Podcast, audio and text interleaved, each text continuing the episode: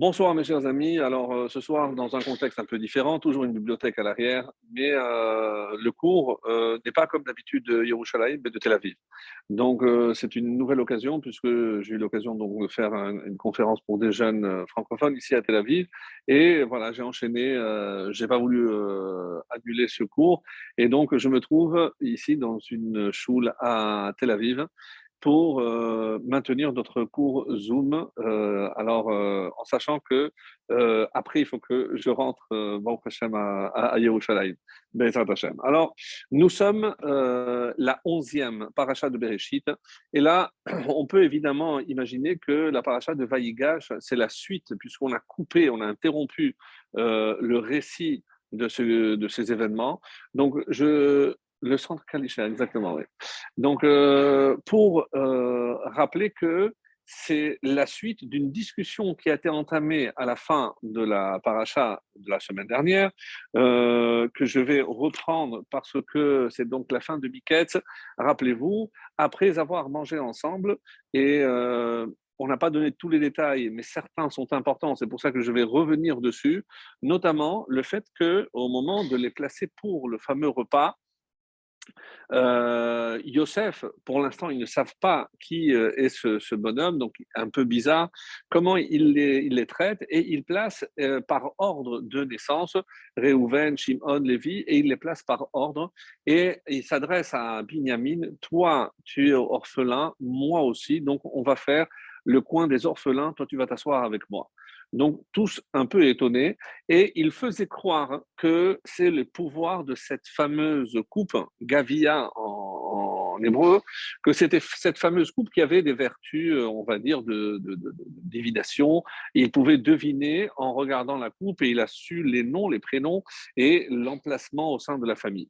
Alors, un peu étonné, et imaginez évidemment la fin lorsqu'ils se rendent compte qu'ils euh, partent le lendemain. Certains commentaires disent que ce repas a eu lieu le Shabbat aussi. Et euh, vous allez comprendre pourquoi c'est important. Et il y a un détail sur lequel j'aimerais revenir. Je pense qu'on a, on a vu euh, certains aspects les années précédentes, mais on va développer cette année certains aspects vraiment très très importants de cette euh, rencontre, c'est pourquoi c'est à ce moment-là précisément que Yosef se fait reconnaître par ses frères. Est-ce qu'il y a un élément qui a déclenché comme la Torah va le témoigner, l'oyacholit apek, il n'a pas pu se retenir. Se retenir de quoi? Pourquoi c'est à ce moment-là qu'il euh, annonce sa véritable identité? Et euh, les frères sont sous le choc, ils ne peuvent pas répondre. Pourquoi? Est-ce qu'ils s'attendaient vraiment à ce qu'il soit mort? Est-ce qu'ils s'attendaient à pire? Quelle est la réaction des frères? Et euh, toutes ces questions vont essayer, on va essayer d'y répondre au fur et à mesure du cours de ce soir. Donc, mais simplement un petit retour en arrière pour euh, rappeler la fin de la paracha. Qu'est-ce qui s'est passé? Euh, et d'ailleurs, quand on voit tout le début de Vaïgash, donc Yosef euh, qui fait face à Yehuda, Vaïgash Yehuda, Vaïgash comme certains disent, il s'est approché euh, littéralement pour, dans des, intentions belliqueuses. Il, allait jusqu'au bout, donc s'il fallait se battre, il était prêt à se battre. Mais qu'est-ce qu'il commence à dire euh, Tout le début, il raconte euh, Mon Seigneur, que ton serviteur prononce une parole aux oreilles. Euh, mon Seigneur a interrogé ses serviteurs en disant Avez-vous un père et un frère Donc il raconte il n'y a aucun élément nouveau. Donc on ne comprend pas euh, l'argument ou les arguments de Yehuda afin de sensibiliser cet être qui apparaît sous les traits de quelqu'un de cruel. Donc, qu'est-ce qui s'est passé à la fin? Une fois que le repas est terminé, donc il rentre et il envoie son serviteur, qui n'est autre que son fils Ménaché, c'est comme ça que c'est rapporté, que euh, donc Ménaché qui va justement pour euh, accomplir la volonté de son père Yosef en lui disant va, tu remets l'argent à chacun et la coupe, tu la mets dans la, dans, euh, chez le petit. Alors, le dernier, Benjamin. Donc, on peut imaginer, euh, si on remonte encore un petit peu au début de la paracha de Miketz, qu'est-ce qui s'était passé exactement? Il les traite d'espions. Donc, on n'avait pas, on s'était pas arrêté sur ce point-là, mais pourquoi euh, il les a traités d'espions? Alors oui, on connaît parce qu'ils sont rentrés par des portes différentes, mais ils ont donné une explication plausible. C'est parce qu'on est à la recherche de notre frère et on pensait le trouver, mais vu qu'il n'est pas là, donc peut-être qu'il est mort, je, ne sais pas. Alors il, il va jusqu'à dire, non, vous êtes des espions. Quelle est la particularité de l'espion? Alors si vous réfléchissez, un espion, c'est euh, chaque fois qu'il va parler à quelqu'un, donc on va douter, on va, on, l'a sous le regard. Qu'est-ce qu'il voulait éviter? C'est que les frères ne parlent pas trop à l'extérieur, parce que s'il commençait à interroger, mais qui est ce vice-roi, d'où il vient? S'il commençait à dire oui, c'était un esclave, etc., alors qu'ils ont tout fait pour briser les rêves de grandeur de Joseph, en sachant que quelqu'un qui était esclave ne peut jamais devenir roi. Comme il a toujours imaginé qu'il pouvait être un roi, donc ils l'ont vendu comme esclave afin de couper court l'herbe sous les pieds et comme ça il ne pourra plus jamais être roi. Donc imaginez que on, allait, euh, évidemment, parce que tout le monde connaissait en Égypte les origines de ce jeune hébreu, et donc évidemment qu'il l'aurait su tout de suite. En les traitant d'espions, il s'est en quelque, chose, en, quelque sorte protégé pour qu'il n'ose pas parler à l'extérieur. Ça, c'est une des façons euh, que les, euh, explique. Alors, par la suite, donc, euh, il leur dit, voilà, pour moi, vous êtes des espions. Maintenant, si vous êtes franc et vous êtes honnête, alors moi j'ai une question, j'ai une proposition à vous faire. Donc, désignez un homme qui ira chercher ce frère et vous, vous serez retenu ici. Alors, donc, qu'est-ce qu'il fait? Il dit voilà, donc donnez-moi euh, le nom de quelqu'un et il les met trois jours en prison. Trois jours, tout le monde est en prison. Et là, il commence, évidemment, lorsque il, il nous arrive toujours quelque chose, on se pose toujours les bonnes questions. Pourquoi on est en prison? Et vu que Shimon était avec eux, ils ont dit c'est pas possible que ce soit pour la vente de notre frère Yosef, puisque Shimon était contre. Donc, euh, ils se sont dit, mais qu'est-ce qui a pu se, passer? Euh, Ce qu'on leur a reproché, à savoir qu'ils mangeaient des membres d'un animal vivant, ou qu'ils allaient avec des femmes, ou qu'ils traitaient. Donc, c'est pas possible parce que euh, les, frères, les demi-frères, en tout cas ceux qu'on aurait prétendument traités de serviteurs, ils sont aussi logés à la même enseigne. Donc, c'est pas. Ils ont analysé pendant les trois jours, ils se sont dit quelle peut être la faute qui nous a causé le fait qu'on soit aujourd'hui en prison? Et ils n'ont pas trouvé de réponse. Lorsque, au bout de trois jours, ils sortent, ils ont, ah, entre, entre temps, Yosef a changé de tactique. Je dis non, voilà, maintenant, vous allez désigner un qui va rester et les autres, vous allez partir. Et euh, ils se regardent tous. Donc, évidemment, est-ce que j'ai le droit de vendre quelqu'un, de, d'accuser D'après le Rambam, je n'ai pas le droit parce que je ne sais pas. Euh, pour l'instant, je crois que j'ai affaire à un, non-juif et peut-être qu'il va le garder pour le tuer. Donc, je n'ai pas le droit de dénoncer quelqu'un. Et, donc, tout, tout, le monde se regarde et dit Bon, alors je vais prendre Shimon. Alors, lorsqu'il prend. D'abord, ils ont dit tous Waouh, Là, il commence à se douter. Shimon, c'est celui qui a jeté euh, Yosef dans le puits. Et c'est pour ça que maintenant, ça revient. Maintenant que c'est Shimon qui est désigné par le sort, par euh, ce que vous voudrez, donc du coup, il se pose la question, peut-être que depuis le début, c'est ça le vrai problème. Donc si Shimon a été désigné, donc c'est que Shimon devait euh, donc c'est à cause de cette faute. Et c'est ce qu'ils vont dire d'ailleurs à euh, Yosef. Maintenant, la faute a été découverte. Est-ce que c'est parce que nous n'avons pas entendu notre jeune frère lorsque il nous a supplié Peut-être qu'on est en train de payer pour ça. Et donc il a dit, maintenant vous allez revenir avec le, plus jeune.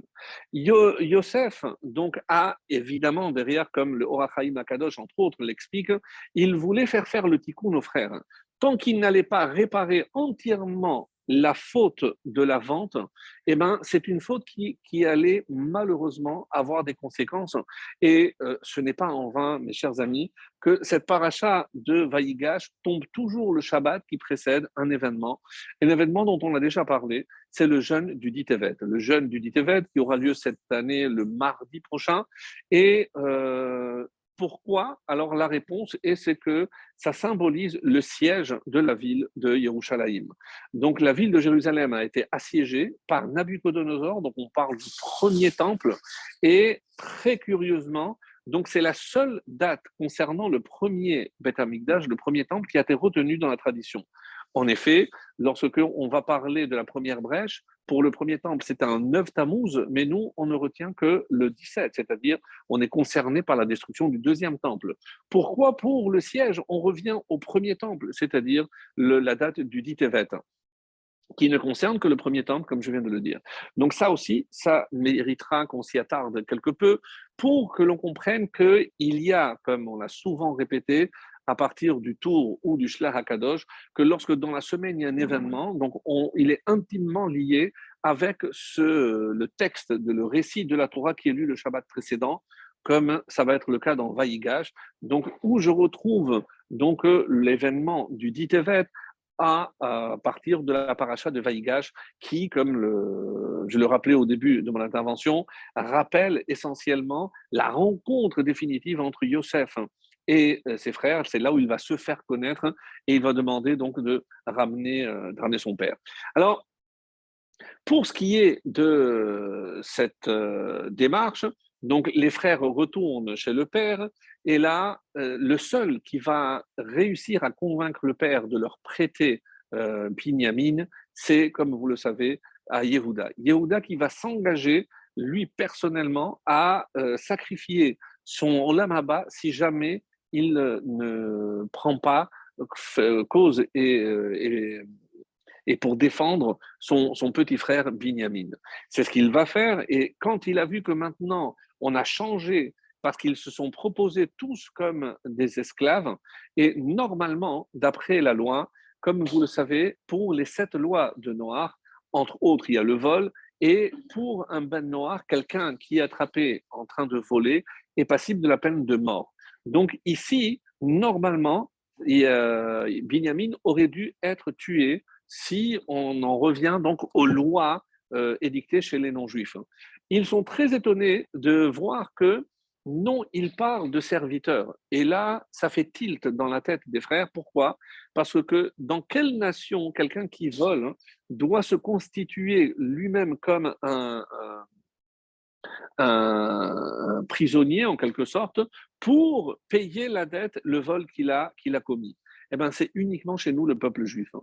C'est-à-dire, si quelqu'un vole, il n'a pas de quoi payer, il est euh, au service de quelqu'un et c'est par ce travail qu'il va effectuer qu'il payera comme ça la dette envers la société ou envers la victime. Donc, le fait que maintenant il le retienne comme prisonnier, donc, Yehuda commence à se poser des questions. Mais comment ce euh, non-juif, il ne sait pas encore que c'est Yosef, peut deviner quelle est notre loi? Comment il connaît cette loi? C'est inconcevable. Serait-il d'origine juive? Et ça commence, et c'est pour ça Vaïgash, alors qu'il est là, il s'approche, il approche intellectuellement. Donc, il y a quelque chose qui les a rapprochés. Et d'après le Rahamim, c'est cette explication-là. Donc, il commence déjà à se douter. Maintenant, on ne sait pas encore qu'est-ce qui va déclencher, et c'est évidemment, une fois qu'il euh, aura compris que les frères étaient prêts à se sacrifier pour défendre euh, Binyamin, c'est là où il va évidemment se faire connaître. Mais il y a évidemment, comme vous l'imaginez bien, d'autres explications.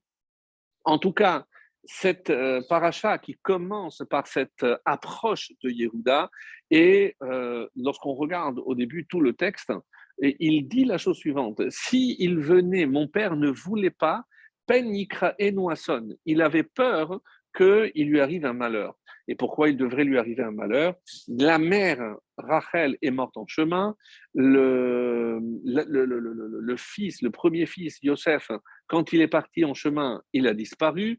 Et maintenant, le troisième, le seul fils qui me reste, donc il, est, sujet à ce qu'il lui arrive un malheur dans euh, le chemin. Donc il n'est pas question.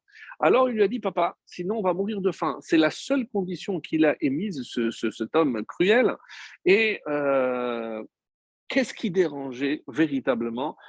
Il ne pensait pas que Dieu pouvait le protéger. Donc il est évident que Yaakov craignait quelque chose de beaucoup plus profond, et c'est ce qu'on va essayer de voir. En tout cas, dans cette fameuse rencontre, hein, il va être question beaucoup de pleurs. Qui va pleurer? Yosef va pleurer sur le coup, les coups, littéralement, de Binyamin. Binyamin va pleurer aussi sur le coup de Yosef. Lorsque, à la fin, donc, il y aura la, rencontre euh, avec son père, là aussi, le texte va dire qu'il euh, va pleurer, comme c'est marqué. Euh, il va dire Oh Yosef ben est-ce qu'il est encore vivant? Israël Donc d'abord, il a, il a fait des sacrifices euh, pour au Dieu de son père Yitzhak. Et Dieu parla à Israël dans la vision de la nuit Je suis le Dieu, Dieu de ton père, ne crains pas de descendre en Égypte. Et Jacob se leva. Et là, à ce moment-là, donc lorsque euh, il va rencontrer euh, qu'il avait envoyé, ils prirent leurs troupeaux et les biens qu'ils avaient amassés dans le pays de Canaan, Jacob et toute sa descendance, ses fils et ses petits-fils avec lui, et il emmena avec lui en Égypte. Donc on donne le, nombre de, toutes les personnes qui vont descendre en Égypte. Et lorsque Yosef attela son char et monta à la rencontre d'Israël, son père, à Goshen, il lui apparut, tomba à son cou et pleura abondamment à son cou. Donc, euh, il pleure beaucoup, Yosef, dans cette paracha, et euh, avec son frère, et on va voir aussi avec son père. Et donc, qu'est-ce que représente pleurer sur le coup Et c'est euh, la question que se posent beaucoup de nos, nos Alors, pour reprendre le discours, lorsque Yaakov avait envoyé au départ Yosef, il avait envoyé pour voir où en étaient ses frères. Donc, quand on a une mission qu'on accomplit parce que notre Père nous l'a demandé, on appelle ça Sheliach Mitzvah. Donc, on est un émissaire pour accomplir une mitzvah. Et euh, il y a un, klal, il y a une règle qui dit que Sheluchem Mitzvot Enan Nizokin. Quelqu'un qui est dans l'accomplissement d'une mitzvah, il ne peut lui arriver rien de mal. Alors, c'est ce que Yehuda essaye de dire à Yosef. Donc, on ne peut pas imaginer que Binyamin, après tout ce qu'on a vu, tout ce qu'on a vécu, toi, tu nous as demandé euh, est-ce qu'on a un, un, frère, un frère ou un, père? Donc, euh, euh, tu ne nous as pas demandé. Et c'est nous qui t'avons dit. Donc, comment tu peux nous traiter d'espions Tu as bien vu que t'a rendu euh, l'argent qu'on nous avait remis dans nos sacs. Donc, comment aujourd'hui tu nous accuses d'avoir volé une coupe? Donc, si déjà on est soucieux de, de rendre, donc évidemment que nous, on ne, ne craint pas, on est scrupuleux et on ne prend pas de l'argent. Et c'est euh, un des arguments, dit euh, Rachid, c'est un des dix des raisonnements a fortiori de la Torah, c'est celui-là. Si déjà on t'a rendu l'argent, comment tu peux nous accuser d'avoir volé une coupe? Alors on aurait pu évidemment rétorquer à cela, c'est comme ça que s'y prennent les, vrais voleurs. D'abord, ils commencent par des petits larcins et après c'est pour préparer évidemment le, vol euh, qu'ils visaient depuis le début. Quoi qu'il en soit, hein, donc ici, Qu'est-ce que euh, est en train de dire? Tu nous as pas, euh, on, a été franc avec toi depuis le début. Tu nous as demandé d'apporter, on l'a fait venir, mais maintenant il n'est pas question que tu le gardes. Parce que si euh, il est arrivé ici, c'est parce que mon père, notre père nous l'a demandé, et nous on a un clal que chez Luche Mitzvah et Nan Mizokin, il ne peut rien lui arriver. Alors il lui dit ah bon? Et qu'est-ce qui s'est passé avec Yosef? Ani Yosef mais je suis la preuve que tu es en train de contredire. Et c'est pour ça, Panav, il a raison. Comment expliquer que Yosef, lui, il lui est arrivé, et tout de suite après s'être fait reconnaître, il commence à leur dire Mais ne vous inquiétez pas, Dieu m'a envoyé. Et pendant Deep il essaie de rassurer, de trouver une réponse cohérente. Pourquoi il devait être ainsi? Pour leur expliquer que si Hachem avait euh, utilisé de tels moyens, c'était pour arriver justement à ce qui devait se passer. Pourquoi euh, il pensait que euh, c'était le moment? Il pensait à ce que Dieu avait annoncé déjà à Abraham dans Brit Ben Abetarim. C'est que toute la descendance sera esclave en Égypte. Et il sentait que si on descendait, c'est pour ça que lorsque Dieu apparaît à Yaakov, il lui dit Ne t'inquiète pas, je descendrai avec toi. Qu'est-ce qu'il craignait, Yaakov? Justement, que ce soit le début de l'esclavage annoncé déjà à son père, à son grand-père plutôt, à Abraham. Alors, quand on a trouvé la coupe euh, dans, la, dans, le sac de, euh, de Binyamin, qu'est-ce qu'ils ont dit tout de suite? Ah, c'est un voleur, fils d'une voleuse. Rappelez-vous, Rachel, qu'est-ce qu'elle avait fait? Elle avait pris les théraphies, donc les statuettes de son père, Lavan. Mais pourquoi elle les avait pris? Elle les avait pris pour éviter à son père de continuer à faire de la Avodazara. De la même façon, Donc, euh, Binyamin avait la même intention que sa mère, c'est pour empêcher euh, ce Yosef de continuer à faire de la sorcellerie. Donc, c'est dans un esprit pas accusateur, certainement pas, sinon il ne l'aurait pas défendu, si c'était euh, sous forme d'accusation. Alors, c'est pour ça que, euh, rappelez-vous, lorsque ils sont arrivés, euh, un ange qui apparaît à Yosef dit Nas ou misé. Non, ils sont plus ici à Goshen, ils sont allés à Dotaïna. Nas ou misé, ils sont partis de Zé. Zé, 7 et 5, c'est 12. Sache que ce que j'ai entendu, c'est qu'ils ne veulent plus de 12 tribus, ils veulent 11. Donc, tu es en danger. Malgré tout, Yosef va quand même, malgré tout, en sachant qu'il se mettait en danger. Alors, pourquoi? Parce que c'était le kibbou d'Avahem. Son père lui a demandé, et il ne cherche pas une excuse pour euh, se dérober à sa responsabilité. Au contraire, il va aller euh, jusqu'au bout. Et c'est comme ça que euh, les Rachamim expliquent. Alors, Yosef a permis donc euh, aux frères de faire le tikkun de la vente et on essaye de comprendre par quels moyens C'est en les mettant dans une même situation. Il s'agissait maintenant de son petit frère. Est-ce qu'ils allaient jusqu'au bout? C'est ce qu'il leur dit. Si maintenant je vous demandais de l'argent contre votre euh, frère, est-ce que vous me donneriez? Bien sûr. Et même si je vous demandais un million, je veux dire, on vous, on vous donnerait. Et si avec un million, je ne veux pas vous le donner, je dis, ben, à ce moment-là, on vous tuerait, vous et toute votre. Ah bon? Donc, c'est dans, cette discussion qui n'apparaît pas clairement ici dans la Torah, mais il y a, on, va dire, euh, euh, une, certaine, euh, on, va dire, une progression dans, la violence d'abord des termes, mais pour aller, c'est ce qu'on disait, ils étaient prêts à aller jusqu'à jusqu'à la guerre. Alors, et c'est dans, dans, la discussion qu'il va mener quand il va les rassurer, qu'est-ce qu'il va dire? Il dit une phrase extraordinaire. Samani Elohim la Adon bechol haaretz. Samani Elohim, on peut traduire de deux façons, écoutez bien. Samani Elohim la Adon, Dieu m'a placé comme un maître, bechol Mitzrayim, dans toute l'Égypte, pour pouvoir nourrir et entre autres vous nourrir. Mais viennent les Rachamim et nous disent non. Samani, j'ai placé Elohim, Dieu, la Adon bechol Mitzrayim, en tant que maître dans toute l'Égypte. À quoi ça fait allusion? Si vous vous rappelez les cours précédents, qu'est-ce que euh, avait apporté euh, Yosef comme nouveauté dans un pays aussi dépravé qu'était l'Égypte? Eh ben, il a réussi à placer le nom de Dieu et tout le monde connaissait Dieu. Samani Elohim, j'ai placé Dieu comme maître, c'est-à-dire que tout le monde maintenant connaît la, valeur, donc de la, présence l'existence, l'existence de Dieu. Alors, j'ai placé Hachem. Donc, euh, et c'est un petit peu euh, l'introduction, puisque je voulais euh, parler de, du du Ditevet, et on avait rappelé que le, mois de Tevet, il y a eu normalement trois événements qui auraient fait qu'on aurait dû jeûner trois jours consécutifs, le 8, le 9 et évidemment le 10.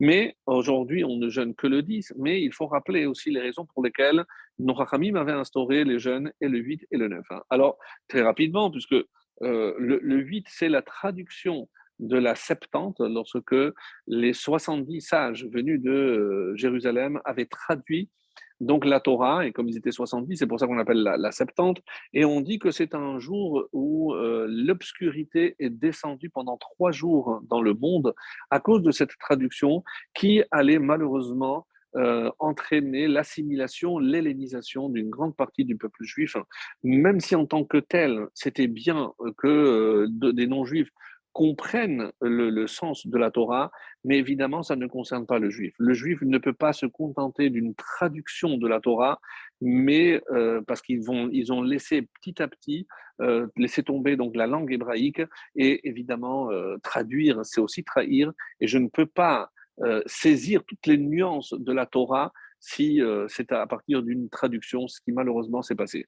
Le, le 9, il est rapporté dans le Shulchan Aruch, Loyadan, on ne sait pas pour quelle raison il y avait. Alors, certaines hypothèses on dit que c'était la mort de Ezra à Sofer, la mort de Ezra, donc celui qui peut être considéré comme l'artisan de la euh, reconstruction et le retour de, de l'exil de Babel après 70 ans donc d'exil. Et il y en a qui disent non.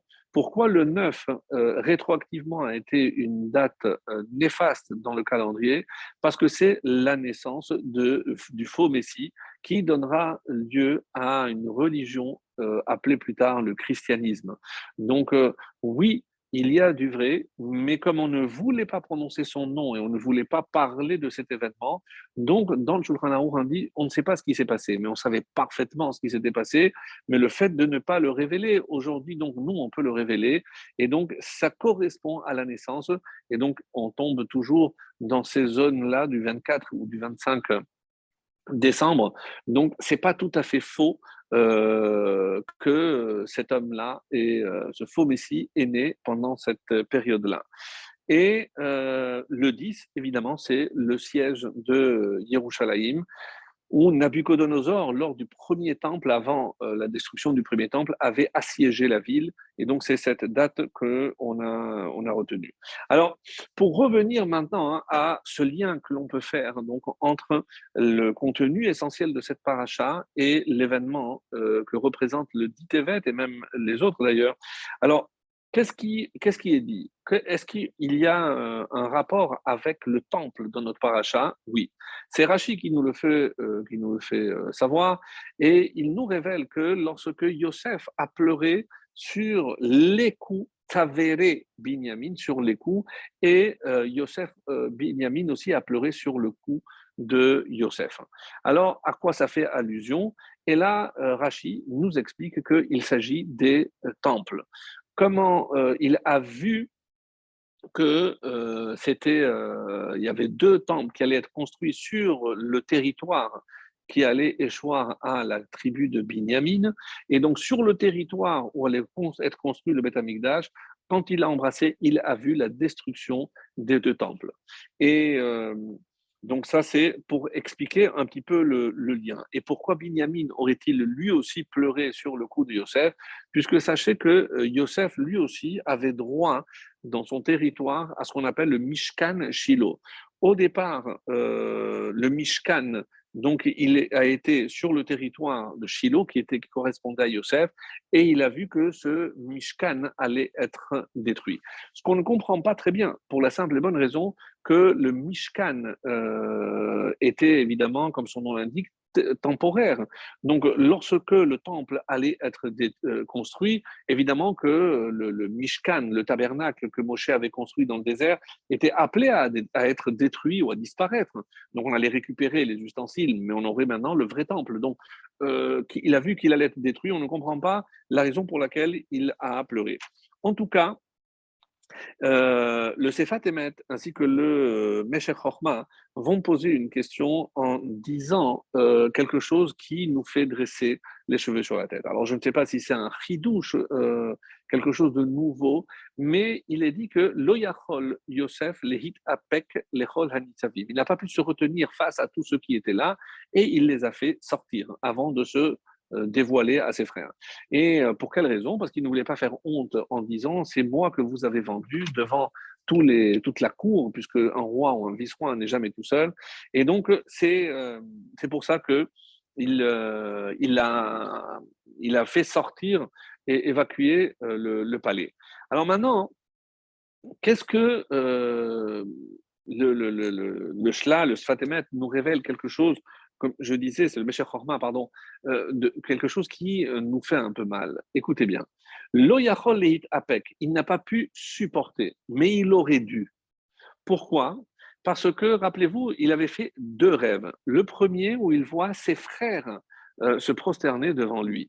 Et le deuxième où il voit le soleil, la lune et onze étoiles. Donc, et il savait, comme on l'avait expliqué déjà, pour ceux qui s'en souviennent, que c'était aussi une prophétie. C'était pas un rêve, c'était une vraie prophétie. Et le père le savait. Shamar et Tatavar, il a gardé, il a compris que c'était une vraie prophétie. Donc, du coup, quand Yosef, la première fois, les frères viennent et se prosternent. Une fois sans Binyamin, la deuxième, donc ils ne sont que 10, la deuxième fois avec Binyamin et Shimon qui avaient été gardés, donc ils étaient 11, mais à aucun moment ils ne vont se prosterner tous avec le Père. Donc, parce que lorsque euh, le Père arrive, évidemment, il sait que c'est Yosef, donc le Père ne se prosternera jamais. Donc, la prophétie ne s'est jamais accomplie. La prophétie selon laquelle Yaakov et son épouse, Bilha, celle qui avait élevé Yosef, d'après d'autres, c'est peut-être Léa qui avait vraiment conçu au départ, peu importe l'explication qu'on donne, mais Yaakov, avec une de ses femmes, aurait dû se prosterner en même temps que les onze. Et cette prophétie ne s'est jamais accomplie. Lui qui a été tellement scrupuleux pour mettre tout en place, pour pouvoir euh, faire en sorte que les frères soient nettoyés de cette vente, parce qu'il n'a pas pu se retenir davantage, eh bien, cette faute restera gravée dans l'ADN du peuple juif jusqu'à la fin des temps. Donc, si les temples vont être détruits, pourquoi il a pleuré? Parce qu'il a vu que quand on, parce qu'il n'a pas pu se retenir, il a vu que les deux temples allaient être détruits. Le deuxième, essentiellement, à cause de la haine gratuite. Et où est-ce que cette haine entre frères apparaît? C'est au moment de la vente de Yosef. Donc Yosef pleure parce qu'il se rend compte que parce qu'il n'a pas pu se retenir, eh ben, les temples seront détruits. C'est ça la vraie raison d'après euh, l'explication qu'on vient de donner. Il aurait dû attendre, comme ils disent, Atentrim la in Abba, parce qu'ils auraient dû revenir avec le père et avec Bilha qu'il avait élevé, ou Imayamit Apek Hayagomer Imanevua et et la vente. Donc, comme ça, apportent les, nos, nos, maîtres, que s'ils s'étaient retenus et encore un peu plus, il aurait pu terminer avec toutes les conséquences de cette vente qui malheureusement feront la destruction du temple, la mort des dix martyrs. Donc on voit encore, même si je vous lire une Gemara qui dit que de la même façon que je pleure parce que je n'ai aucune haine ou ressentiment vis-à-vis de Binyamin, et c'est pour ça qu'il le prend en témoin, donc je n'ai plus aucun ressentiment vis à -vis de vous. Oui, mais les choses ne sont pas faites comme Dieu l'avait prévu. Parce qu'il y avait évidemment une prophétie et que cette prophétie finalement ne s'est jamais accomplie. Et donc, il restera malheureusement des séquelles. Donc, c'est pour ça, pourquoi il a vu les deux destructions du temple Et c'est le Rachaim qui pose cette question. À Kolasa Yosef, même si Yosef a tout fait pour expier la faute des frères, comment ça se fait qu'il a vu les deux destructions? Qui a a nishara parce que la signe 1 est restée, n'a pas été entièrement, entièrement effacée. Et on va le voir d'ailleurs. Lorsque euh, Yaakov va mourir, ils reviennent avec cette crainte, cette boule au ventre. Peut-être que maintenant, rappelez-vous, qu'est-ce qu'il avait dit, Esav donc, qu'avez-vous aimé Evel Aviv Lorsque mon père mourra, je pourrai me venger et tuer mon frère. Maintenant, peut-être que Yosef, que notre père aimant, il voudra se venger de nous. Donc, ce qui a encore fait pleurer comme euh, on va le voir, Yosef, hein, qui est un grand, pleureur malgré ses airs de dur et d'homme cruel.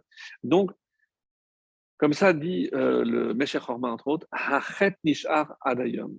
Cette faute, c'est les conséquences surtout de cette faute sont restées jusqu'à nos jours, mes chers amis. Et c'est comme ça qu'on peut expliquer que même entre nous, entre juifs, on continue à se détester peu importe les raisons, mais malheureusement, on voit que c'est encore, encore le cas. Alors, si les téphilotes, euh, qu'est-ce qui, qu'est-ce qui peut construire?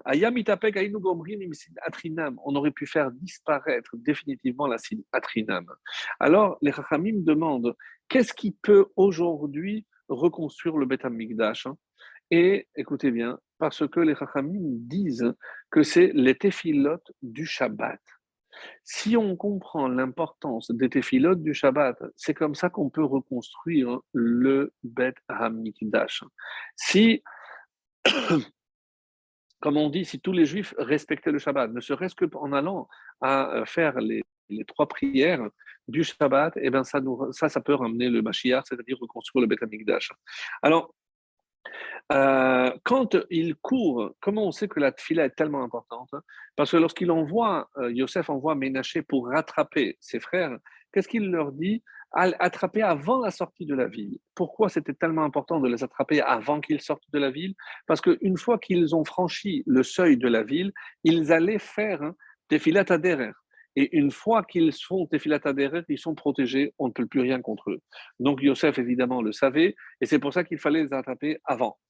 Euh, et qu'est-ce qu'il leur dit? Qu'est-ce qu'il leur dit? Quand Ménaché les rattrape, il ne dit pas est-ce comment vous avez osé voler? Non, ils disent comment vous avez tout le bien que mon maître vous a fait fait, vous l'avez payé en mal. Donc, et, ici, euh, le, le Rav de, le sabbat de Kelem, il donne une explication très belle. Et nous, on aurait pensé que voler, c'était encore plus grave, mais l'ingratitude est plus grave que le vol.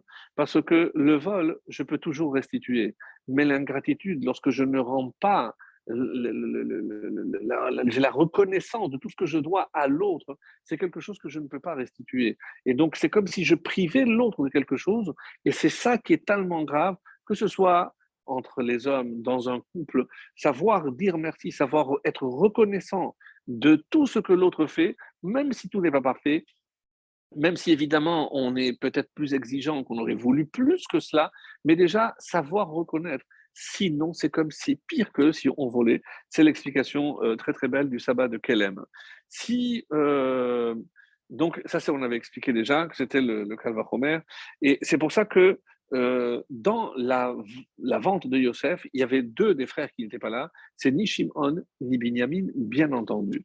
Et donc, qu'est-ce qu'il pensait? Il pensait que c'était le début de ce qu'on appelle Brit Ben Abetarim, lorsqu'ils se sont vus tous descendre, et c'est une des raisons qui a fait que euh, même Yaakov a cédé en laissant aller euh, Binyamin, parce que si on doit être tout esclave, alors on sera tous esclaves. C'est ce qu'ils vont dire à, à Yosef, ou à Ménaché plutôt, sinon on sera tous esclaves, et pas que Binyamin. Et ce à quoi Ménaché répond, pas du tout, vous vous rentrez, et on ne retiendra que celui qui a celui qui a volé.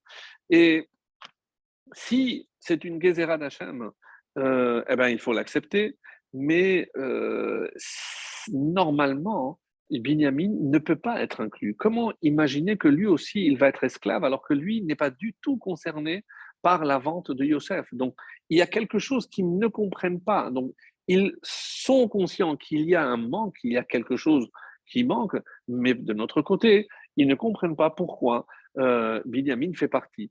Et euh, on dit même dans le Midrash que même les Égyptiens voulaient que Yosef se montre plus clément vis-à-vis de cette famille, euh, alors qu'ils voyaient qu'il était extrêmement cruel avec eux. Même les Égyptiens vont intervenir dans, dans ce sens.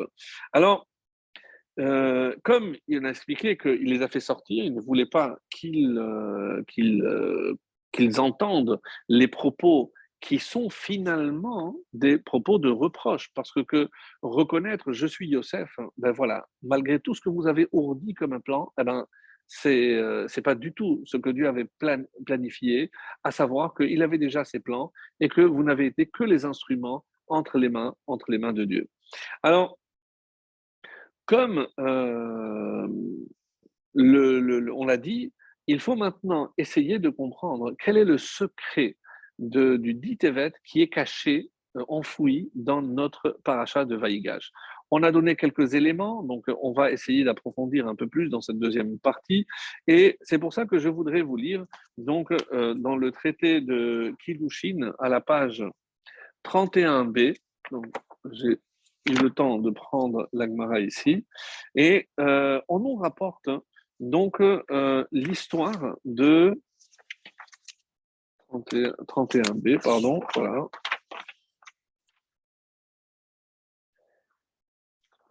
Euh, 31. Alors, de quoi s'agit-il? Amar Rabbi. Donc, on parle ici, on raconte comment Avimi, euh, on parle de Kibbutz Avahem, et il, on raconte comment euh, donc Avimi a été récompensé pour la mitzvah de Kibbutz Avahem. Et il dit Kegon Avimi euh, Beri, Je vais traduire directement. Rabbi Abaou a dit c'est comme Avimi, mon fils. Euh, il a accompli la mitzvah d'honorer son père. Donc, en précisant que Avimi avait cinq fils.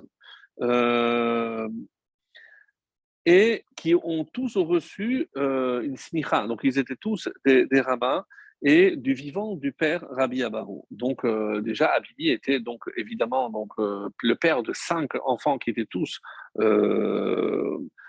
ordonnés rabbins, donc c'est tous des rabbins. Et Rabbi Abaru, Kare lorsque Rabbi Abaru arrivait et il appelait à la porte, Rahit ve'azilu patarle, Avimi, donc ce fils-là, courait lui-même pour ouvrir, ve'amar en en ad detame hatam, en disant oui, oui, oui, je viens ouvrir. Papa, ne t'impatiente pas, c'est pas comme euh, on va, oui, oui, oui, je suis là, ne t'inquiète pas, j'arrive, je vais t'ouvrir et jusqu'à qu'il arrive à la porte et il ouvrait. Un jour, comme ça raconte la Gemara, Rabbi Abarou a demandé à son fils Abimi, apporte-moi de l'eau à boire s'il te plaît. Et donc, avant que Abimi n'apporte de l'eau, Rabbi Abarou s'était endormi. Donc, euh, il, était, il avait un dilemme. Donc, maintenant, euh, Avimi a un dilemme. Est-ce que je. Imaginez que c'était du soda, donc les bulles seraient parties. Donc, qu'est-ce que je fais? Est-ce que je l'attends? Est-ce que je garde l'eau? Et puis, il va ouvrir les yeux. Fait quoi? Tu n'as pas encore apporté de l'eau Qu'est-ce qu'il a décidé de faire? Regardez la Gemara. Garin, donc, Avimi se pencha et il euh, resta dans cette position devant lui jusqu'à son réveil. Il a attendu patiemment que son père se réveille. Isayata al-Milte, alors qu'il attendait, il a eu, euh, on va dire, une inspiration divine. Et quoi? Et Avimi a pu commenter un passage, un passage qu'il n'arrivait pas à expliquer, lequel le, psaume 79, Mismor le Asaf. Mismor le Asaf, Ba Ugoim le. Donc c'est le Mismor qui parle, le psaume qui parle de la destruction du temple. Et donc là-bas, on dit, il s'est toujours posé la question pourquoi on dit misement Misement, c'est un cantique. Et comment je peux dire que c'est un cantique alors que normalement c'est une kina? Si je parle de la destruction du temple, comment imaginer? Et quelle explication qui lui est venue? On dit que il a compris que pourquoi c'est un cantique Parce que normalement, la colère de Dieu, il a dévié, et plutôt que la colère ne vise son peuple, le peuple juif, il a dévié cette colère vers les pierres et euh, le bois. Et c'est pour ça que c'était euh, c'est l'inspiration, c'est comme ça qu'il euh, il a eu cette explication. Et Avimi, il a compris donc que, la destruction du Betamikdash hein, pouvait aussi euh, permettre un cantique. Pourquoi? Dans la mesure où finalement Dieu a épargné son peuple et a préféré que sa maison soit détruite plutôt que son peuple. Et qui est Asaph? On dit que Asaph est un des fils de Korah. C'est comme ça qu'on dit. Et c'est lui qui a chanté. Et pourquoi Asaph était tellement content et il aspire à ce que le temple soit reconstruit. Alors j'ai lu quelque chose de très intéressant. On dit que euh, le jour où la terre va s'ouvrir, parce qu'on a caché les portes du temple, la porte de Nicanor et autres portes, et donc lorsque le Mashiach viendra, donc la terre va s'ouvrir pour, on va retrouver les portes, et on dit que le moment où les portes sortiront de la terre, eh ben son père Korah va aussi être enfin pardonné et il pourra sortir de la terre, puisque certains disent qu'il est resté vivant sous terre en attendant que la, terre s'ouvre pour, le laisser, passer. Donc ça, c'est euh, une, explication. En tout cas, euh, la discussion entre Yosef et euh, Yehuda, elle concernait finalement le Beth Amikdash. Pourquoi je dis que c'est le Beth Amikdash Alors, c'est ce qu'on va essayer de comprendre. Yehuda veut convaincre Yosef de euh, le garder à la place de Binyamin. Pourquoi? Parce que Binyamin, euh, je rappelle, lui ne s'était jamais prosterné. Alors que maintenant, quelque part, on a flanché, tout, tout est parti à volo. Pourquoi? Pourquoi Yaakov euh, a tout fait pour empêcher Binyamin de descendre? Lorsque il a entendu la description cruelle euh, qu'ils ont faite de ce personnage euh, de vice-roi, donc il s'est dit si jamais ils prennent mon fils et que Binyamin finalement se prosterne devant devant ce, personnage, eh ben, il perdra la possibilité que le temple soit reconstruit. Et il faut remonter un peu dans le temps, parce que si on analyse, la première fois on parle de coup, alors c'est vrai que la première fois, mais je n'ai pas l'analysé, c'est lorsque Rivka, on dit qu'elle a mis de la peau sur les mains c'est une partie du cou, au cas où, rappelez-vous, Yitzhak venait à toucher. Donc, mais euh, par la suite, hein, lorsque Yaakov se rencontre avec Esav, on dit que cette rencontre, hein, donc il a pleuré sur le cou. Et si je dis que le cou symbolise toujours le temple, hein, comme le Midrash nous le fait savoir, pourquoi? Parce que le cou, c'est la partie qui relie le haut et le bas, donc Hachem avec son peuple. Donc il y a plusieurs explications très très belles du Midrash.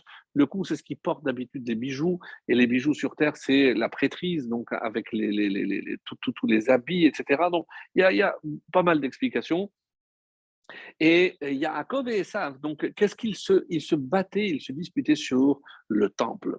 Pourquoi? Parce que Esav savait que euh, Yaakov aurait, aurait pu être celui par lequel la Shekhinah allait descendre. Donc il va l'empêcher. Et c'est pour ça que, comme, comme ça qu'expliquent nos, nos, maîtres, nos Chachamim expliquent que le fait qu'il s'est baissé, qu'il s'est prosterné à cette reprise, donc on va perdre, on va perdre malheureusement sept choses. Oui, vous avez bien entendu. Quelles sont ces rapportées dans le Midrash Hagadol? Donc les sept prosternations de Yaakov à Esav vont faire qu'on va perdre sept choses. Quelles sont-elles? Le Ohel Moed, donc la tente d'assignation. Gilgal, le premier emplacement où a été mise le, le tabernacle. Shiloh, on en a parlé. Ensuite, Nov et Givon. Donc, et c'est une des explications pourquoi Yosef a pleuré sur le coup, euh, ou Binyamin plutôt a pleuré sur le coup de Yosef, parce que normalement, le temps, le, Mishkan à Shiloh aurait dû durer jusqu'à la construction du temple. Mais on voit qu'il, malheureusement, il va manquer 54 ans où euh, ils vont se reporter entre Nov et Givon, donc il ne restera pas à Shiloh. Donc ça fait Ohel Moed, Gilgal, Shiloh, Nov, Givon, ça fait 5 le premier temple, le deuxième temple, sept. Donc, c'est ces prosternations nous ont, entraîné qu'on ait perdu sept choses. Et c'est pour ça que Yaakov s'en voulait. Il s'en voulait énormément de, savoir qu'à cause de cette prosternation, et le fait que tous les enfants se sont prosternés, d'une part, mais il y a aussi le fait que les, euh, ils se sont tous, ils étaient tous mêlés à la malheureusement la vente de Yosef. Ils étaient tous coupables. Donc, du coup, Hachem ne voulait pas que le temple soit dans le territoire de quelqu'un qui s'était rendu coupable de haine, haine à l'égard de ses frères. Un endroit de paix, un endroit d'union ne peut pas être représenté par quelqu'un qui symbolise, qui incarne la désunion ou euh, évidemment la haine entre frères. Et c'est comme ça que les Chachamim vont continuer à expliquer, et euh, en posant la question suivante. Donc, si je dis que Yehuda veut convaincre Yosef de le garder à la place de Binyamin, pourquoi? Parce qu'il voulait laisser intact Binyamin. Mais du coup, entre-temps, Binyamin est venu et il s'est prosterné aussi devant Yosef. Et on dit, rassurez-vous, Ani Yosef. Donc, Yosef je suis juif, donc Binyamin ne s'est pas prosterné devant un non-juif, donc le temple pourra être construit dans le territoire de Binyamin. Et c'est pour ça, donc d'après cette explication, qu'il s'est fait connaître à ce moment-là. Mais la, question que Yosef pose juste après ce, cette révélée, c'est est-ce que mon père est encore en vie? Mais juste avant, ils lui ont déjà donné, puisqu'ils ont mangé ensemble, il lui a dit que oui, ton père est vivant, oui, mais il avait une raison de douter. Pour l'instant, il n'avait jamais menti. Quand ils ont présenté la famille, ils ont dit Ha'echad enenu. Il y en a un qui n'est plus là, bon, on pas sans précision, et l'autre, on ne peut pas l'enlever à notre père. Mais là, lorsqu'il reprend sa longue diatribe euh, au début de cette paracha, et qu'est-ce qu'il a dit? Il a changé la version et il a dit Ha'echad enenu, mais après il a dit Arrive met. Son frère est mort. C'est quoi? Mais Comment il peut dire, au début il a dit qu'il n'était pas là, maintenant il dit qu'il est mort. Il lui dit non, Annie Yosef. Donc si maintenant celui qui est vivant, tu dis qu'il est mort, peut-être que celui qui est mort, tu as dit qu'il est vivant en parlant de mon père. C'est pour ça qu'il repose la question, est-ce que mon père est vraiment en vie ou vous m'avez menti comme vous êtes en train de me mentir maintenant? Donc c'est pour ça qu'il repose la question, euh, encore une fois. Et euh, quand euh, le Beth Lévi, donc un, ouvrage qui s'appelle le Beth Lévi, qui, euh, qui pose la question suivante. Yehuda Medaber, Kolzman, si vous faites attention, Yehuda, dans toute cette, argumentation du début de la paracha, il parle toujours du père. Et le père, on va faire de la peine à, mon père, et s'il ne revient pas, etc. Alors, quand euh, il lui dit, mais et quand vous m'avez vendu, vous avez pensé à papa? Quel est, tout, ton argument ton, est basé sur la peine que vous pouvez causer à notre père. Mais lorsque vous avez agi comme vous l'avez fait à mon égard, à Ni Yosef, à, à Yosef Rai, mais comment à vie, mon, père, il est encore en vie, mais avec tout ce que vous l'avez fait souffrir pendant 22 ans, et ils avaient fait un pacte, un serment de ne pas révéler si euh, il y avait d'autres moyens. Donc, c'est sûr, et comme disent nos maîtres, Malheur à nous le jour du jugement. Pourquoi? Parce que le jour du jugement, donc on va être jugé, mais par rapport à quoi?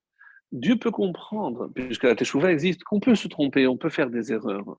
Mais attention, comment on se montre, et c'est peut-être tout le problème que nous avons, est-ce qu'on est capable de cohérence?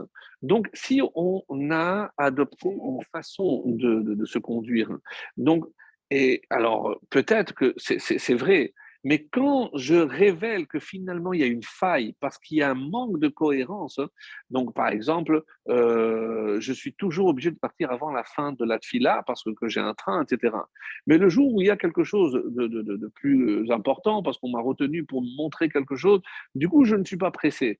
Donc, tant que euh, j'ai une bonne raison, donc Dieu peut me faire confiance, mais si maintenant je vais faillir à cette cohérence, parce que finalement, ça prouve que toutes les autres fois, eh ben, je n'étais pas honnête. Et c'est ce qui manque malheureusement dans notre comportement de tous les jours, c'est une forme de cohérence. Et en tant que parents, nous savons très bien que si nous manquons de cohérence, eh ben, les premiers à s'en rendre compte, ce sont nos enfants. Je ne sais pas comment, mais tu m'avais dit comme ça, tu m'avais dit comme si, non, tu es un insolent. Mais non, je dis toujours que l'insolence, c'est une marque ou qui révèle finalement un manque de cohérence chez les parents. Donc, c'est ce que nous révèle ici. Oh, il l'a, nous, parce qu'on n'aura pas. Mais, si, si, si, j'ai des excuses, le Yetzara était plus fort. Oui, mais Ani Yosef, en deux mots, il n'y a pas. pas Qu'est-ce qu'il a reproché? Oui, il a reproché. Parce que tous ces arguments, oui, pour papa, le pauvre papa, le pauvre chéri, il va souffrir. Mais, mais, mais vous n'êtes pas cohérent. Et vous vous êtes posé toutes ces questions lorsque vous m'avez euh, traité comme vous l'avez fait. Donc, je ne peux pas vous croire. Je ne peux pas vous croire. Et c'est pour ça que les me disent que c'est cette situation où finalement on nous montre la vérité telle qu'elle est, c'est finalement, on va se rendre compte de nos incohérences face à la vérité. Et c'est ça ce que, euh, quand ils ont entendu, comme ça s'est rapporté, Ani Yosef, hein, chez Asim Sotrim Zelazé, mais quand je me comporte avec des actes qui se contredisent les uns les autres, donc je ne peux pas avoir des arguments ou des, euh, des excuses par rapport à ce que j'ai mal fait. Donc, première leçon, rester cohérent, quoi qu'il se passe, en toutes circonstances. C'est le défi que Yosef nous lance à travers euh, cette paracha.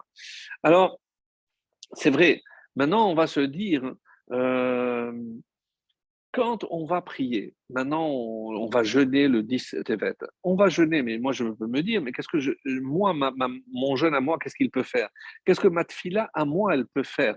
Alors, mi et palel, à vous le bien, mais moi je peux prier pour que euh, le, temple soit reconstruit, mais beaucoup plus grand que moi. Je non.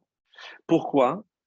Qui Parce que si tu peux prier pour ce dont toi tu as besoin, pourquoi tu ne peux pas pleurer? Pour, ou prier plutôt, pour ce que Dieu a besoin. Dieu attend à ce que se révèle sa présence sur terre à travers le Beth Donc si je peux être très sincère lorsque je prie pour mes besoins, donc pourquoi je ne pourrais pas le faire? Parce que je ne ressens peut-être pas au même, avec la même intensité, ben, parce que je ne peux pas utiliser l'expression les besoins de Dieu, mais les demandes de Dieu, oui. Parce que c'est comme si la Shekhinah était en exil, et qu'est-ce qu'elle attend? De revenir Elle ne pourra revenir qu'avec le retour de la reconstruction du Beth. Alors, dans le traité de Megillah, mais je vais plus vite, je vais vous le dire, de même qu'il n'y a aucun ressentiment dans mon cœur face à mon contre Binyamin, mon petit frère, parce qu'il n'était évidemment pas impliqué dans la vente. De même, il n'y a aucun ressentiment dans mon cœur à, votre égard. Donc, euh, c'est ce qui est marqué dans la suite de l'Akbara. Donc, c'est euh, la page euh, dans le traité de Megillah qui traite de tout cela. C'est la page 16b. Il y a toute cette question-là. Et là-bas, donc, on parle aussi de la suite, pourquoi il a pleuré sur les deux coups, les temples, etc. Donc, tout est rapporté dans la Gemara. Alors, les différentes explications pour répondre à cette question, c'est qu'il n'a pas pleuré sur le Mishkan, qui de toutes les façons était éphémère, mais sur les malheurs, malheureusement, qu'il y a eu pendant toute cette période avec tous les morts. D'autres explications, il devait durer jusqu'au temple, 369 ans. Mais les dernières années, j'ai dit 54 et 57, donc à Nov et à Givon, donc 57 ans, donc il n'était pas à Shiloh, il a été déplacé. Alors, pourquoi les deux euh, temples? On dit qu'il y a deux expressions. Yosef, on dit qu'il est vailli Paul Vaïev, il est tombé et il a pleuré. Donc c'est une allusion aussi, d'après certains, aux deux temples. Et Binyamin, donc il a pleuré, comme on l'a expliqué, sur le temple. Alors, comme ça c'est rapporté, d'où on sait que le temple, c'est le, c'est, le coup, et c'est l'expression dans Shirachirim, le chapitre 4, le verset 5, Kemigdal David Savaler. Comme la tour de David est ton cou. Donc la tour de David, c'est ici une allusion au Beth Amikdash. Et le Zohar nous explique, euh, par rapport au, aussi, le Shlach HaKadosh rapporte cette explication, que quand on coupe le cou, eh bien, on meurt. Donc, comme si, quelque part, la destruction du temple a, entraîné une mort, la, de la grandeur du peuple juif, la présence de Dieu ici sur terre.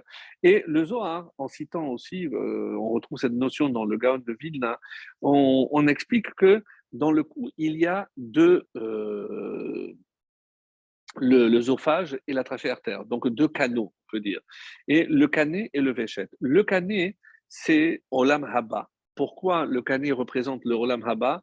Parce que, c'est tout ce qui est l'air, c'est la prière, c'est l'étude, c'est l'air, c'est comme ça que c'est rapporté. Donc, et euh, il n'y a pas euh, la nourriture ou ne peut pas passer à travers ce canal-là, le canet. Et le véchet, c'est olamazé. Pourquoi C'est par là où passe l'alimentation, la, nourriture et la boisson, c'est par là, par le véchet. Et il dit, et c'est comme ça que le, le Kadosh explique, qu'il y a un kov, finalement, c'est le canet. C'est-à-dire, lui, il représente tout ce qui est la Torah, tout ce qui est spirituel. Et Esav, c'est le Véchet, c'est ce monde-ci. Donne-moi, fais-moi avaler de ce rouge-là. Donc, c'est cette discussion qui est entre Yosef, entre Yaakov et Esav qu'on peut retrouver. Et quand on analyse, c'est des belles explications du Shlakadosh. Le canet, finalement, c'est quoi? C'est euh, s'il y a un qui va du bas vers le haut et l'autre qui va du haut vers le bas. Par exemple, normalement, le canet, c'est minmata lemala. C'est quoi? C'est la tefila la tefila, donc euh, l'étude, la parole, la prière. Donc ça, c'est comme les corbanotes, donc c'est d'ici-bas vers le haut, ça monte. Le véchet, c'est vers le bas, c'est l'abondance, c'est là, les matas, c'est ce qui vient, ce que Hachem nous envoie, c'est l'abondance qui vient d'en haut vers le bas. Donc c'est ces deux aspects-là que représentait le Beth Amikdash. Donc qu'est-ce qu'il nous reste aujourd'hui? C'est les téphilotes. Et donc c'est pour ça que... Euh, euh, si on, regarde, euh, la, suite est là. Donc, euh, donc les tfilotes, c'est ce qui peut nous ramener aujourd'hui l'abondance. et c'est pour ça qu'on disait que c'est le Shabbat, ou le Shabbat, je ne demande pas forcément que pour moi, mais c'est pour ça que la prière du Shabbat a tellement d'importance. Le Khatam Sofer pose la question, quand est-ce que les frères se sont rencontrés? À quelle, quelle date euh, quel jour de la semaine c'était, et le Khatam Sofer dit que c'était Shabbat. C'était Shabbat. Donc il fait le calcul, il explique là-bas que le jour où Yosef s'est fait reconnaître, c'était le Shabbat. Alors il pose une question halachique. On sait très bien qu'on n'a pas le droit de pleurer le Shabbat. Pourquoi alors, comment expliquer que Yosef a pleuré et que Binyamin aussi a pleuré? Donc c'est pas logique si c'était le Shabbat, je n'ai pas le droit de pleurer de tristesse. Et on dit qu'il a vu la destruction des temples, et c'est pour ça qu'il a pleuré. Donc, ça, ça demande évidemment une explication, et ce sera un petit peu la suite de ce qu'on va expliquer. Alors, dans le traité de Yoma, Yudbet, hein, donc on dit euh, que euh, quand on décrit le temple, on dit qu'il y avait un passage du territoire de Yehuda qui faisait un peu une incursion dans le territoire de euh, Binyamin. Mais que Binyamin essayait toujours de reprendre cet, cet endroit-là. Mais on a expliqué que, vu que Yehuda avait aussi fauté puisqu'il était dans la vente, normalement, il n'aurait pas dû avoir un passage dans le Beth Amikdash. Comment expliquer que lui, il avait ce passage-là? Comme c'est rapporté dans Yoma, euh, traité de Yoma, la page 12. Alors, comme on, nous dit dans Shabbat Nunhe, dans la Gemara, que on nous donne la liste de tous les hommes qui, sont, morts parce qu'il fallait mourir, et le premier d'entre eux, c'est Binyamin. Binyamin n'avait pas de faute. Binyamin est mort parce qu'il fallait mourir, mais Binyamin était intact, il était pur, aucune faute. Alors vous imaginez, et c'est pour ça qu'il voulait récupérer cette partie, parce qu'il voyait que Yehuda n'était peut-être pas aussi, aussi euh, parfait. On dit, ben, Etiosh, par la faute du Nachash, c'est comme ça qu'il est mort. Alors, le Midrash dit que Hachem aurait, serait exprimé de, cette façon-là, Lo akabel et filatam. Je ne peux pas accepter des prières parce qu'ils étaient tous dans la vente de Yosef, donc je ne peux pas accepter leurs prières. Alors comment expliquer que Yehuda, il a oui eu une part? Et c'est pour ça qu'on explique que euh, Yehuda a quand même malgré tout fait quelque chose. Qu'est-ce qu'il a réussi à faire? Donc, soit je dis qu'il a reconnu sa faute, mais euh, d'après une autre explication, euh, Yehuda aurait été celui qui a achevé Esav. Rappelez-vous que normalement, le jour de l'enterrement de Yaakov, et on dit que le jour où Yaakov a été mis euh, à terre, c'était le Ditevet. Donc encore un lien avec notre paracha.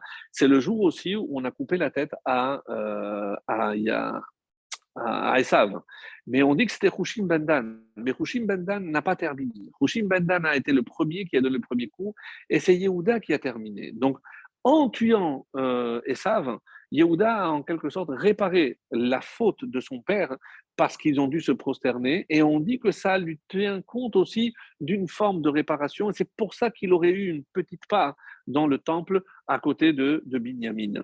Alors, quand euh, Hachem a promis à Yaakov, lorsque euh, il lui dit Goy amim sache que Yaakov était très triste lorsqu'il a dû, il a compris qu'en se prosternant devant son frère Esav, il a perdu quelque chose. Le temple ne, ne pourrait plus être son lot à lui, ni ses enfants, parce qu'ils s'étaient tous prosternés. Et Dieu l'a consolé, non, tu vas avoir Goy, Binyamin, Ukhal, euh, Goyim, Ephraim et Ménaché. Sache que tu auras encore des descendants, grâce auxquels le temple pourra être reconstruit. Et comme c'est marqué, Altidag, parce que tu auras un, enfant, et c'est euh, tiré de euh, Migdal David Savarer, Banouille les talpiyot. Et talpiyot, les Chachamim expliquent qu'est-ce que c'est talpiyot C'est un monticule où toutes les bouches se dirigent. C'est quoi? Évidemment, c'est le temple. Et c'est intéressant parce que euh, c'est les mêmes lettres que tefilot. Et ça veut dire la bouche, les deux bouches qui prient, donc c'est la tefila. Et comme ça explique nos, nos, maîtres que le côté droit, c'est la tefila, et le côté gauche, c'est kriyat shema. Et donc, pourquoi il a appelé Bin, Ben Yamin, le fils de la droite, parce que Binyamin représente la tfila. Et la tfila, c'est le temple, parce que c'est qu'on en a expliqué que le temple, c'est là que les prières montent vers le haut, et que quand on prie, nous aussi, on se dirige vers Yerushalayim, vers le Beth Amikdash, et que de là-bas, nos téphilotes montent. Et donc, c'est comme ça qu'on explique que le dit le jour où Yaakov a été, euh, a été enterré, donc quelque part, en tuant Esav, il a fait le tikkun de cette prosternation, et c'est pour ça qu'on explique qu'il avait cette, ce petit chemin qui allait de Yehuda à, au territoire de, de Binyamin. Alors, et on peut maintenant comprendre de quoi Yaakov finalement avait peur en envoyant Binyamin, qu'il arrive malheur. Mais le malheur, mes chers amis, c'est pas le malheur à Binyamin, c'est le malheur à tout le peuple juif. S'il ne restait que Binyamin à euh, ne pas s'être jamais prosterné d'une part et ne jamais participer à la vente de Yosef. Donc, si lui maintenant venait à se prosterner devant un goy, eh ben, on aurait perdu toute possibilité de reconstruire ou construire le temple. Donc, et c'est ça la crainte. Et c'est ce que Yehuda va lui dire, papa, mais de toute façon, on va mourir tous de faim. Donc, qu'est-ce que tu penses au temple? Il faut penser à nous. Nous, on va mourir de faim. Donc, euh, le temple, on verra. Et c'est pour ça que lorsqu'ils ont compris, Ani Yosef, hein, donc je suis Yosef, hein, pourquoi il s'est révélé? Pour les rassurer. Rassurez-vous, vous n'avez plus à craindre que Binyamin s'est prosterné devant un goy, parce que je suis autant juif que vous, et c'est ce que je vais vous montrer. Donc, quand il a pleuré, quand il a vu que finalement, on dit qu'il a vu la destruction, mais il a aussi vu la construction du temple. Donc, du coup, quand il a pleuré, euh, Yosef, il n'a pas pleuré pour la destruction, il a pleuré de voir que finalement, oui, le temple allait être construit dans le territoire de Binyamin et que le fait qu'il se soit prosterné devant lui eh ben, n'allait pas empêcher euh, l'apparition de ces deux bâtés Mikdash. Donc, du coup, c'est comme ça qu'on peut expliquer la, réponse au Khatam Sofer, mais comment on, peut imaginer qu'ils ont pleuré le Shabbat Le Shabbat, il n'y a pas de tristesse. Oui, mais ils ont pleuré de joie parce qu'ils ont vu que finalement, oui, il y aurait le Mishkan dans le territoire de Yosef et il y aurait aussi le Beth Amikdash dans le territoire de Binyamin. Donc, c'est des pleurs de joie et pas des pleurs de tristesse comme on a pensé au début. Ça, c'est l'explication par rapport donc à ce jour où Yaakov a été mis à terre, qui était un jour de dit Tevet. Et pour le, parler des, des, chicotes que ça a donné à Yaakov, donc il s'est construit, il a dit, ben, j'ai tout perdu. Non, parce que ici, quand il a vu que d'abord Dieu l'a rassuré, et c'est ça ce qui a fait que Yosef a pleuré sur le cou de son père, parce qu'il s'est dit, papa, voilà, tu as réussi, malgré tout, le temple sera construit, mais maintenant, est-ce que tes descendants seront à même de le protéger, de le garder et de faire en sorte qu'il soit toujours présent, ça, c'est l'histoire qui nous le dira. Et pourquoi, pour terminer, euh, on a dit que Yehuda, il s'est porté garant de, de Binyamin, que quoi? Chez Yebet parce que, que quand Yehuda a tout fait pour sauver, ici au début de la paracha, le petit Binyamin, marié déjà avec dix enfants, mais le petit frère. Hein. Donc cet engagement de Yehuda a fait qu'il a mérité d'avoir sa place à côté de Binyamin au Beth Amikdash et qu'il y avait ce lien indéfectible entre, entre les deux. Mais euh, pour terminer sur euh, un enseignement qu'on avait vu, pourquoi encore donc on jeûne le 10 Tevet euh, après tout ce qu'on a dit? Parce qu'il va se passer quelque chose de tellement extrêmement important, et c'est le Khatam Sofer qui nous le révèle, c'est que le dit Tevet sera décidé si le temple sera reconstruit cette année ou pas. Donc, euh, ce n'est pas que le siège, comme on avait expliqué les années précédentes. On ne pleure pas sur ce qui s'est passé. Et c'est pour ça que même lorsque le dit Tevet tombait un Shabbat, parce que le Shabbat, si ça touche le futur, on peut, on doit jeûner. Donc là, dans le calendrier, il ne peut pas tomber un Shabbat, il peut tomber un vendredi par contre, mais ce 10 Tevet hein, va être décidé dans euh, le siège là-haut euh, si le temple va être reconstruit. Alors à nous de faire le nécessaire, pas simplement à travers le jeûne, à travers notre filote, à travers les efforts que nous ferons pour nous rapprocher de l'autre, faire en sorte que ces restes de haine gratuite disparaissent définitivement et que ça donnera l'envie euh, dans le tribunal céleste de décider que ben, cette année, le temple sera enfin reconstruit. Très très bonne soirée à tous.